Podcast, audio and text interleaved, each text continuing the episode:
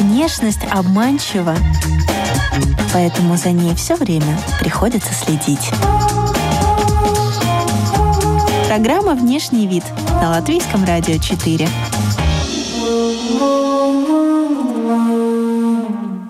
Здравствуйте, дамы и господа! Внешний вид на связи с миром. У микрофона Алиса Орлова. Продолжаем интересоваться модными тенденциями и стилем жизни в других странах.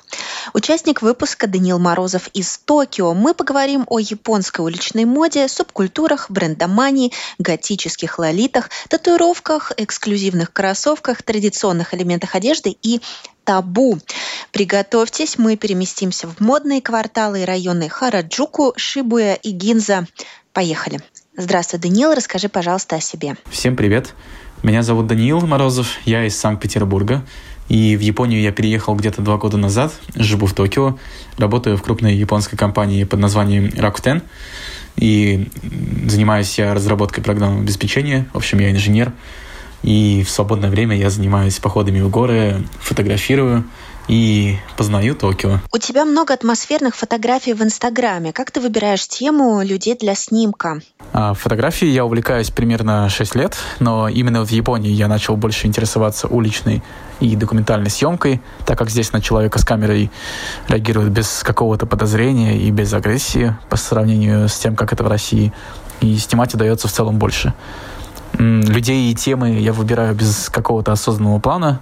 Бывает, что я просто приезжаю в какую-то локацию, устраиваю фотопрогулку, пытаюсь увидеть какое-то настроение, сюжет, состояние света и обращаю внимание на людей. Поскольку вот уличная фотография — это вообще явление, которое основано на захвате момента здесь и сейчас, то моя стихия — это как раз импровизация на месте — и у меня есть любимая серия фотоснимков, которые я заснял в августе 2020 года, когда была пандемия, но при всем при этом в Японии традиционно должен происходить летний фестиваль фейерверков, называемый Ханами. И поскольку из-за пандемии Ханами фестивали были официально отменены, то как бы красочности этого фестиваля вроде как не было, но при всем при этом во многих местах Токио люди собрались самостоятельно и все-таки приносили свои небольшие бенгальские огни, какие-то небольшие фейерверки и запускали их. А в моем районе вот есть большой спортивный парк, в котором я как-то раз вот обнаружил эти группы людей с фейерверками и решил, что точно надо поснимать. Пришел на следующий вечер туда с камерой, отснял очень много живых и довольно уникальных кадров, где происходило празднование, где люди радовались, зажигали огни. В общем, было много эмоций, и они были совсем не против камеры. И как-то раз еще один вечер я заметил в соседнем от дома парке большую группу школьников-подростков в форме, вот в этой традиционной японской школь, э, школьной форме, которые тоже устроили свой местный ханами, тоже принесли очень много, целые пакеты этих фейерверков. И я, в общем, пришел к ним, пробыл с ними около получаса, отснял много фотографий. Они даже у меня Инстаграм попросили, чтобы потом посмотреть. В итоге вот из, этой, э, из этих двух вечеров получилась очень красочная эмоциональная серия, которая получила большой отклик среди моих подписчиков. Азиатские страны — это крупнейшие потребители предметов роскоши на рынке. По твоим наблюдениям, страдают ли японцы вещизмом? А, мне кажется, что определенные социальные группы, да. А, конечно же, страдают некоторым вещизмом, и есть у людей свои желанные бренды и вещи как в среде подростков, так и в среде офисных работников, так и в среде людей на острие моды, и среди людей старшего возраста. А, и это касается не только одежды, но и предметов техники.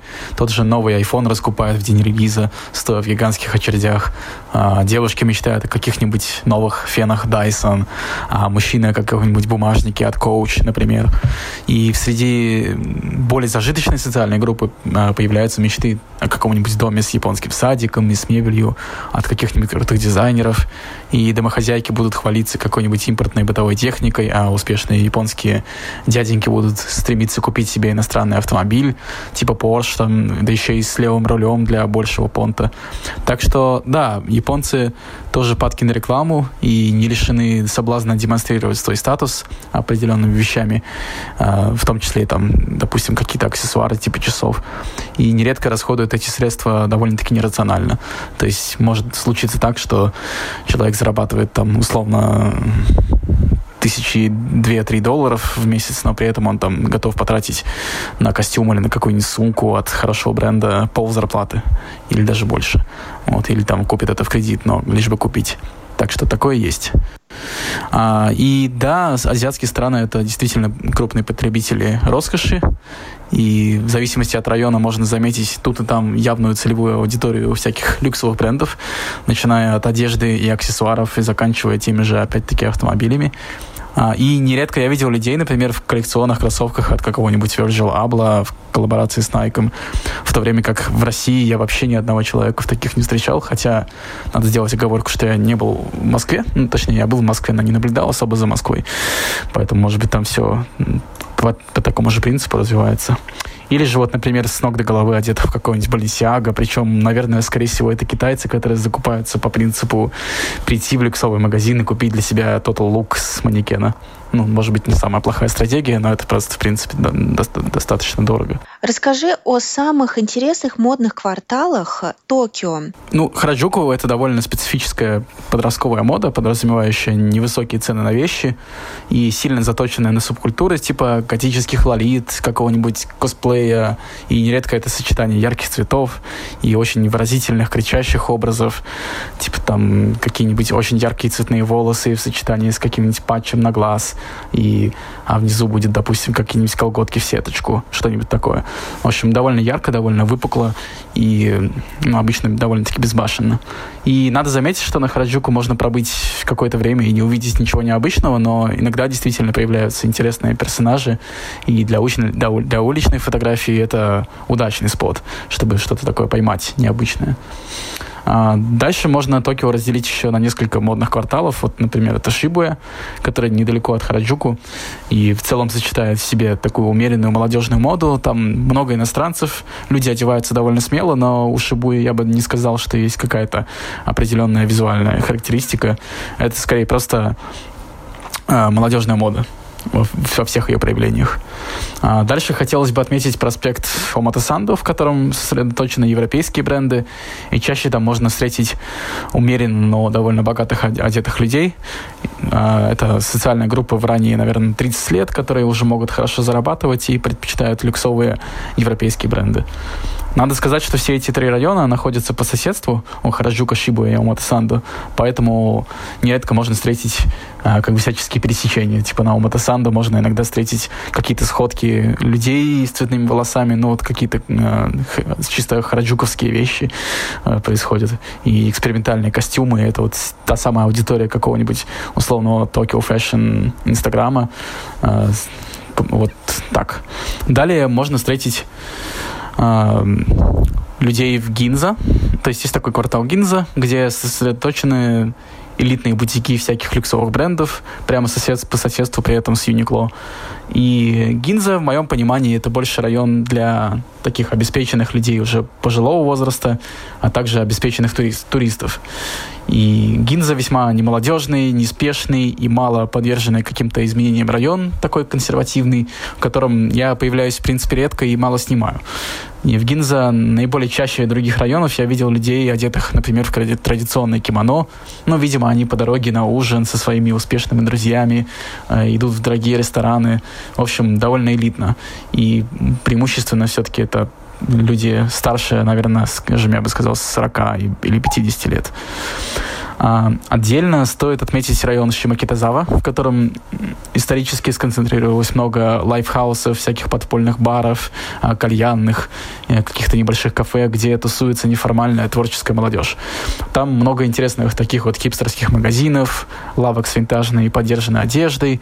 И в основном стиль окружающих — это такое расслабленное сочетание поклонников какой-нибудь музыкальной субкультуры, типа панк-рока, металли, металла, готик-рока и так далее скейтеров, фотографов, любителей, например, какого-нибудь американского винтажа, милитари и прочее.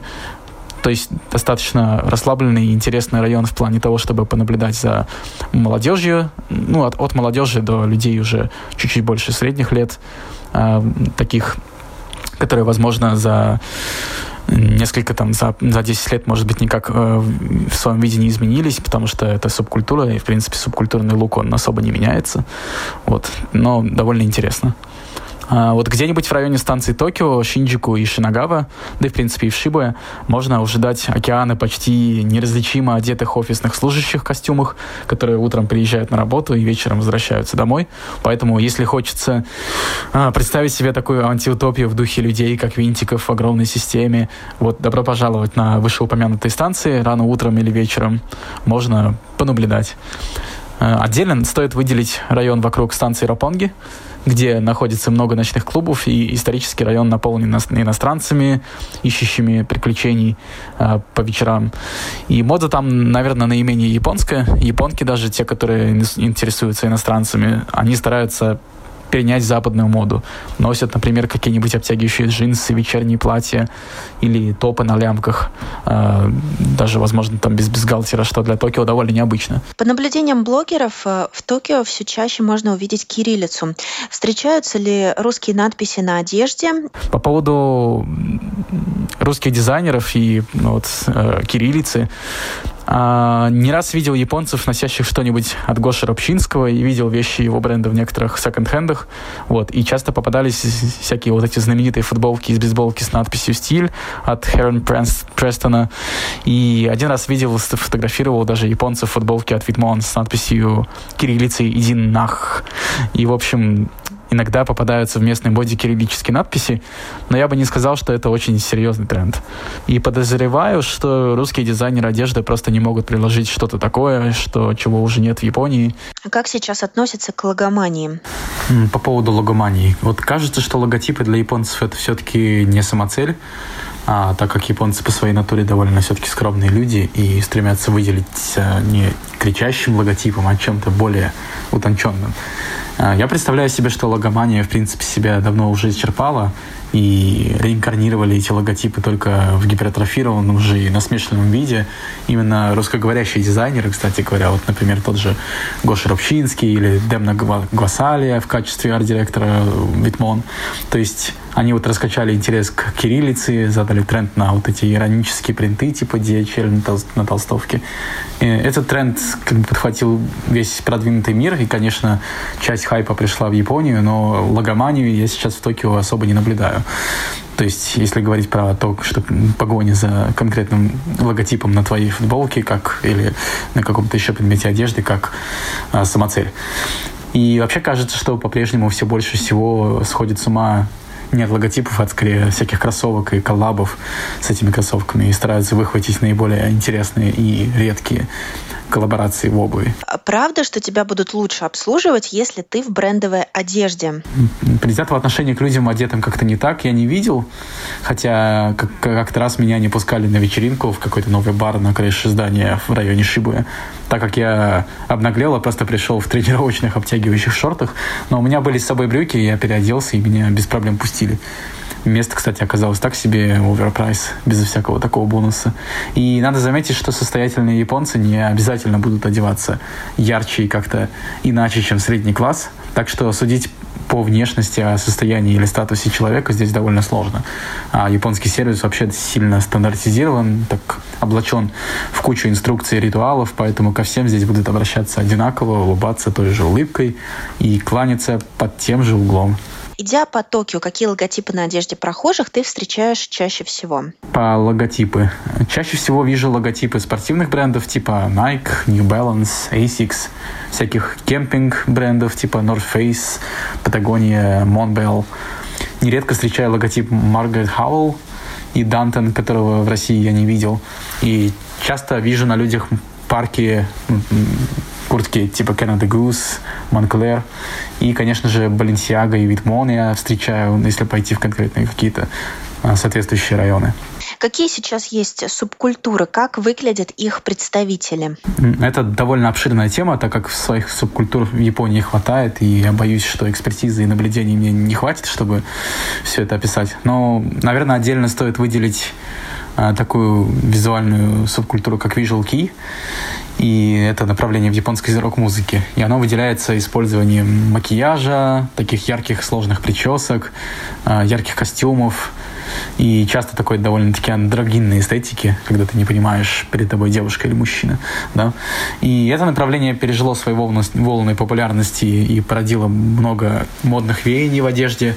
Ну, например, повлияло на стиль так называемая готическая лолита. И вот эта лолита, если говорить про нее в свою очередь, это как раз то, что мы можем встретить на улицах Хараджуку. То есть это стиль, основанный на костюмах викторианской эпохи и эпохи рококо. И вот, как правило, это юбки и платья длиной до колена, блузы всякие такие с рюшечками, высокую обувь на каблуках или на платформе. И плюс всякие специфические макияж и головные уборы. Вот стиль Лолиты, он подразделяется, в свою очередь, на классику, на такой этакий зрелый стиль между барокко и рококо. А, также есть такие сладкие Лолиты, это те, которые носят все бело-розовое, как будто сладкие ваты на ножках. А, готические Лолиты, это вот как раз те, которые, как можно догадаться, носят преимущественно черные цвета. Ну и тут есть много других стилей, о которых я могу что-то не подозревать. Ну вот помимо этого я стал замечать, что в Японии набирают популярность брюки клеш. Это, конечно, не субкультура, это просто скорее как какое-то направление, которое я стал замечать больше. На японках они смотрятся довольно классно, и будем наблюдать, вырастет ли это какой-то тотальный тренд. В остальном, по субкультурам, ну, они на самом деле довольно сильно повторяют э, соответствующие субкультуры в других странах. То есть, если это скейтеры, то, естественно, они очень похожи на то, как они одеваются и в остальных э, странах. Типа там широкие штаны, шапочки, какие-нибудь бини а э, кроссовки Vans, ну и все прочее. Там ш, такие широкие футболки, какие-нибудь худи и так далее.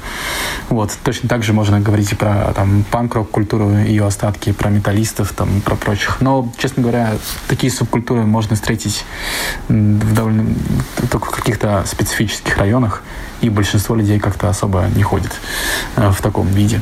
Это, в принципе, довольно-таки тоже тотальный тренд, что субкультуры сейчас стали как-то съеживаться и меньше себя выпячивать. Если внешность — это послание, то что вы скажете миру сегодня?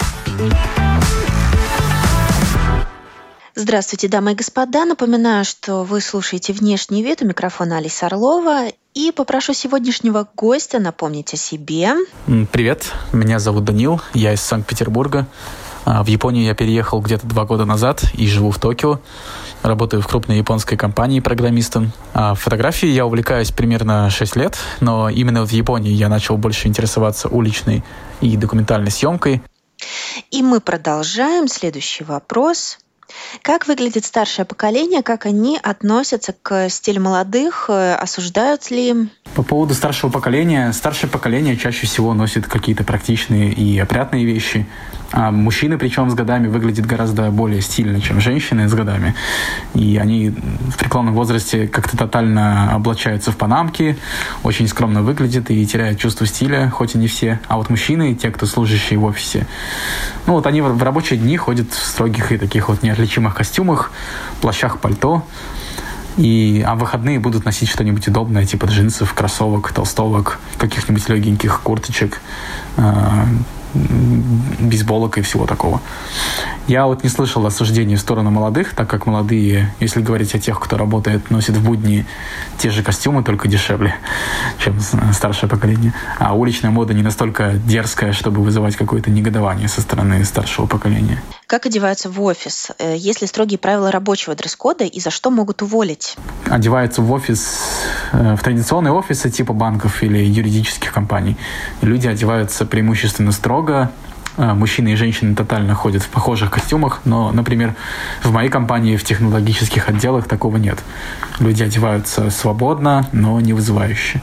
И правила дресс-кода нередко присутствуют. Вот как-то совсем недавно видел в канале одном о Японии прикольное объявление, мол, вот к нам можно не только с черными волосами. Что говорит о том, что во многих компаниях правила запрещают красить волосы, момент с иностранцами, у которых могут быть какие-то не черные волосы, он как-то не учтен. Не знаю, могут ли уволить человека за внешний вид.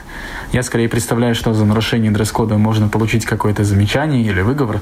Отражается ли тема японских комиксов и аниме во внешнем виде? А, кажется, что, конечно, аниме и комиксы, они влияют на внешний вид. И, естественно, тут есть и в том числе и косплейщики, которые любят выйти на какой-нибудь Хараджуку и покрасоваться. По поводу комиксов конкретно не могу сказать. Ну, наверное, есть просто такая супер поп-культура, типа какой-нибудь там футболка Супермен или Бэтмен и так далее, или там, не знаю, э, ну, все, что... Надо, я бы расширил эту тему просто на, на поп-культуру и сказал бы, что да, это, конечно, тоже здесь присутствует, но, наверное, не больше, чем в других странах в целом. Аниме, конечно же, больше здесь э, встречается, и здесь есть нередко я просто буквально наблюдал людей, которые чисто там с какой-то викторианской эпохи э, сидят в поезде и куда-то направляются, и не очень понятно даже, едут ли они на какую-то встречу или просто они так ходят. То есть, да, это тут есть. Правда ли, что комплимент, э, например, какое у тебя маленькое лицо, это почетный комплимент? Что еще во внешности кажется местным привлекательным? Ну, на самом деле я такой комплимент не слышал. И если говорить про комплимент именно иностранцам, то мне говорили про цвет глаз довольно часто. То есть э, им нравится голубой цвет глаз, им нравятся светлые волосы, и вообще э, им нравится как бы вот эта белая кожа, потому что в Азии вообще в целом довольно-таки сильный культ белой кожи, не только в Японии, но и, например, в Таиланде, где там все любят отбеливать. Поэтому белая кожа действительно здесь такой есть э, некоторые фетиши. Ну, наверное, еще рост является серьезным комплиментом. А девушкам европейского вида, то там вообще просто светлые, светлые волосы, светлые глаза, это уже э, поле для комплиментов просто бесконечных. И многим, многие спрашивают, например, а правда ли ты родилась или родился с такими волосами? То есть не верят как-то, что такое может быть. Как за собой ухаживают мужчины? Здесь, кстати, довольно часто, ну, это не совсем, конечно, средство ухода, но здесь довольно часто люди капают глаза капли от покраснения глаз, видимо, для какого-то еще взбадривания, потому что в состав капель входит а, ментол. И, в общем, такие капли, ты себе капаешь глаза и чувствуешь такой, знаешь, эффект э, бодрости. Вот. Ну, помимо этого, мужчины, я думаю, довольно э, неплохо разбираются здесь в одежде, и если это не просто костюм, то они хотя бы стараются подобрать себе одежду по э, нормальной по размеру, и, в принципе, об этом сильно довольно запариваются. Но, наверное, если сравнивать японских и корейских мужчин, то корейские мужчины еще дальше пошли. У них есть и косметика прямо специальная для лица, и они нередко даже макияж какой-то используют, там, там типа, губы подкрашивают. В Японии этого скорее нет, и здесь заканчивается это скорее тем, что люди сильно заморачиваются по поводу своей прически. То есть у мужчин бывают просто супер идеальные прически иногда, нередко. И я бы лично, конечно, так ежедневно за собой не смог ухаживать ухаживать, чтобы поддерживать в идеальном состоянии прическу, как наносить гель каждый раз или какое-то еще средство ухода. А, перенял ли я что-то для себя? Ну, наверное, пока нет. Я, в принципе, почти свой стиль никак не поменял, просто открыл для себя некоторые японские бренды, которые иногда для себя выбираю. Но стиль, наверное, у меня не изменился довольно сдержанный, то есть я не стараюсь себе покупать каких-то очень ярко модных вещей. Но, возможно, я стал больше покупать каких-то редких кроссовок разного цвета и разного какого-то дизайна, которые больше все-таки можно встретить именно в Японии. Что считается вызывающим, какие есть табу? По поводу вызывающего в одежде. А, первое, что приходит в голову, это а, запрет на... Ну, это не запрет, это скорее просто негласное табу на оголение плечей и вообще оголение верхней части тела у женщин. То есть а, нижняя часть это нормально, то есть короткие юбки, короткие шорты, это вполне нормально, никто это не осуждает. Но открытые плечи почему-то до сих пор считаются каким-то парадоксально э, запрещенным приемом. И девушка, чтобы надеть платье на бретельках, на тонких, э, скорее всего, наденет э, его на футболку. То есть сначала футболка, конечно же, под ней еще и бюстгальтер, и потом уже сверху только платьице. И вот какая-то вот эта вот демонстративная целомудренность в женской японской моде, она довольно сильно ощущается. Я не знаю, почему так происходит, но много девушек здесь носят такие всякие мешковатые вещи, и они, в принципе, даже и короткие юбки не всегда носят. То есть как-то здесь получается, что выглядят все как-то нарочито целомудренно и стараются быть скорее не сексуальными, а скорее мило, мило выглядящими. Вот такой здесь вот интересный тренд есть. А что касается вот мужской одежды, наверное, вызывающего здесь ничего нет. Скорее вот может быть только как-то борода, наличие бороды. Может как-то подвергнуть э, сомнению внешний вид человека. То есть, например, там понятно, что с бородой, скорее всего, в каких-нибудь очень строгих компаниях не примут. Вот. Ну и, естественно, если не говорить про элемент одежды, а просто визуальный элемент, то татуировки здесь это прямо настоящее табу. По-настоящему не пускают людей в бассейны, в какие-нибудь горячие источники, в бани. Если у тебя есть татуировка, если даже понятно, что эта татуировка чисто декоративная, то на всякий случай тебя все равно не пустят. И даже если ты попытаешься ее как-то там замазать, ну, в смысле залепить, э, даже это может не помочь. Так что, к сожалению, здесь татуировки еще до сих пор подвергаются такому серьезному астракизму и без особой на то причины. Ну, причина историческая заключается в том, что э, татуировки носили, как правило, э, члены всяких организованных преступных групп, ну, якудза, очевидно, то, ну, на всякий случай решили запретить всех вообще, кто в татуировке. Так уж получилось исторически. Э, в какие праздники можно увидеть э, кимоно и э, какое отношение к элементам традиционного костюма? Кимоно можно увидеть преимущественно в несколько праздников. Вот фестиваль, который называется Ханами, это летний фестиваль с фейерверками. На них люди традиционно одеваются в так называемые юкаты. Юката — это такое хлопковое легкое кимоно, Э, на улицу надевается. И вот, вот это один из фестивалей. Потом только вот недавно э, был день совершеннолетия, и в эти дни 20-летние, те люди, которым исполнилось 20 лет, они получают некоторые такие напутствия от э, администрации. В общем, их провожают в, во взрослую жизнь или встречают во взрослой жизни. И они тоже надевают довольно нарядные кимоно. Я, честно говоря, не помню, как они могут называться, но там есть такой элемент, называется фурисода. Это такие длинные рукава. И еще плюс у них есть такие меховые воротнички. Вот, это номер два. Ну и тоже вот всяческие фестивали. На них можно встретить людей в традиционных костюмах. И, как я уже упоминал раньше, иногда люди просто надевают кимоно или какие-то традиционные костюмы для того, чтобы выйти в свет, а, ну, пойти, например, в ресторан в таком виде. Здесь это, в принципе, никак не осуждается, и это довольно интересный а, элемент вот сохранения культуры в ее а, исторически правозданном виде. То есть люди ну, особенно обеспеченные люди, я абсолютно уверен, что у всех у них есть какие-то кимоно на разные э, мероприятия, на разные события в их жизни. Японцы носят своих же дизайнеров? Да, конечно же, своих дизайнеров японцы носят, и можно и Кензо увидеть, и, и, и Самияки увидеть, и, э, конечно же, Рей Кавабука, которая, которая Ком де Гарсон, да, их тоже очень много здесь носят, вот, поэтому да, и бутики, естественно, они тоже здесь есть, и все они представлены, и, в принципе, они довольно сильно в почете. Но это, опять-таки, тоже зависит от того, э, к, к какому, какой категории относятся люди и что, что им больше близко, потому что здесь очень много западных брендов, и есть люди, которые как-то принципиально хотят выглядеть в западном стиле, что-то перенимать именно с западного э, образца. Но вообще мода довольно глобальная, поэтому нельзя сказать, что какой-то японский дизайнер, он конкретно делает очень и очень японские вещи. Нередко это все очень сильно между, между собой пересекается. Мы общаемся зимой, вот как с теплоустойчивостью, принято ли кутаться зимой? А зимой в Токио люди действительно предпочитают носить а, теплые вещи, несмотря на то, что здесь все-таки не так холодно, но все равно зябко, и люди носят с удовольствием а, объемные пуховики, так, такие, как мы могли бы встретить где-нибудь в Европе, носят пальто всякого свободного кроя, свитера, носят флисовые вещи – тренд по флисовым вещам я на самом деле замечал скорее больше в 2018 или 2019 годах, но сейчас в этом году я, я тоже иногда наблюдаю, может чуть поменьше. Но некоторые э, люксовые бренды до сих пор выпускают всякие флисовые штуки, и они достаточно популярны.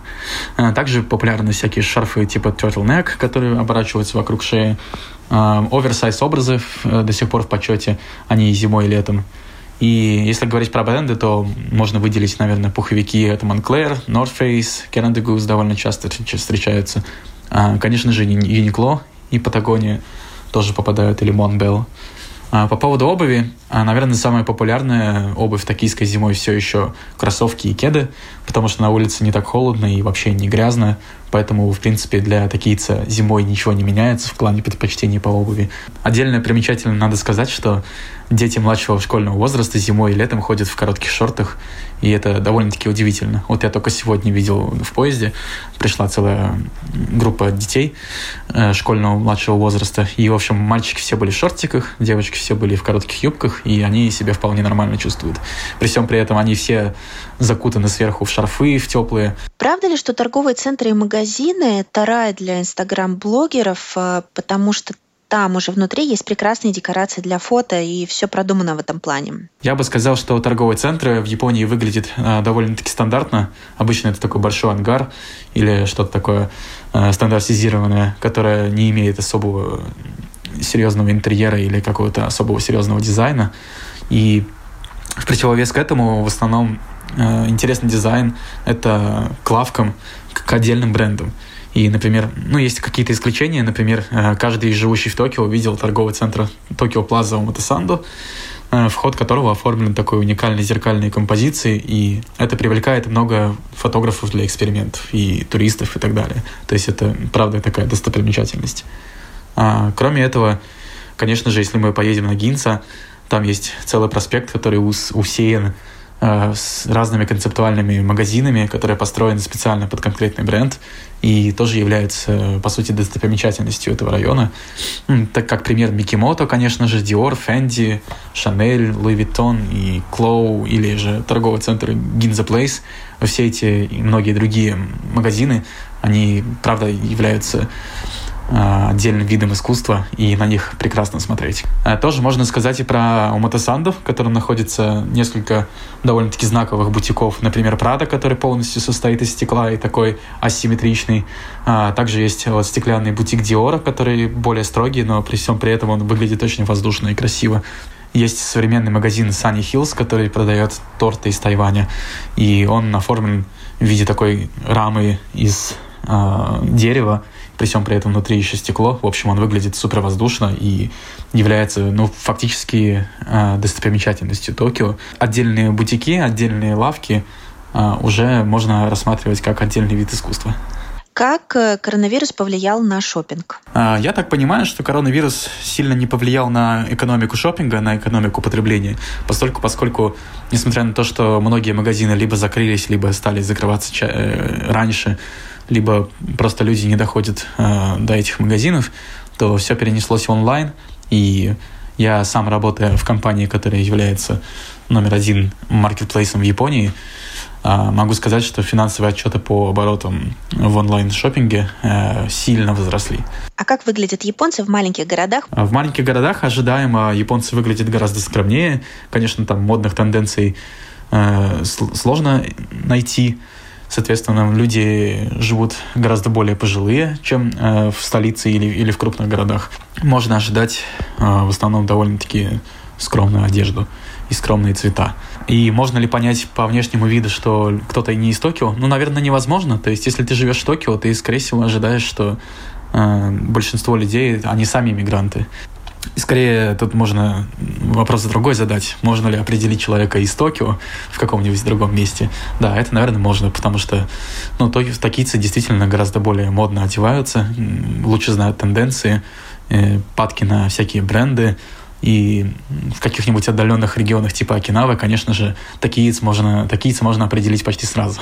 да, тут надо сказать, что маленькие города — это одно измерение, но есть еще и всякие разные территории, например, та же Окинава, там, естественно, больше какого-то такого гавайского, чего-то такого народного в надежде.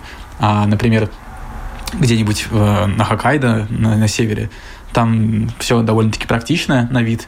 То есть люди одеваются просто, чтобы им было тепло и уютно. А, спасибо всем большое, что послушали мой короткий рассказ. У меня на самом деле а, довольно много наблюдений, и на самом деле, может быть, формат подкаста они не сразу помещаются, так что я бы хотел рассказывать о моих наблюдениях впредь. В общем, хочу пожелать всем вам а, удачи в делах, благополучного года, конечно же, здоровья и меньше причин для стресса. Возможно, будет немного оптимистично, но все-таки пожелаю всем нам, чтобы границы наконец начали открываться, и мы обрели утраченную возможность путешествовать, вдохновляться визуальными образами в других странах, понимать и принимать культуры и делать свою жизнь разнообразнее и богаче таким образом. Ну и, конечно, приезжайте в Японию. Здесь э, пребывать очень интересно и познавательно с точки зрения и моды, и архитектуры, и в целом визуальной культуры. Если внешность — это послание, то что вы скажете миру сегодня? Спасибо. С нами на связи из Токио был Даниил Морозов. Подписывайтесь на страничку Латвийского радио 4 в Фейсбуке. Там вы увидите фотографии японского уличного стиля из личного архива Даниила. Есть на что посмотреть, поверьте. Если вы пропустили выпуск внешнего вида, не беда, теперь нас можно слушать в подкасте на ваших любимых платформах. До новых тем, до новых встреч, до новых трендов.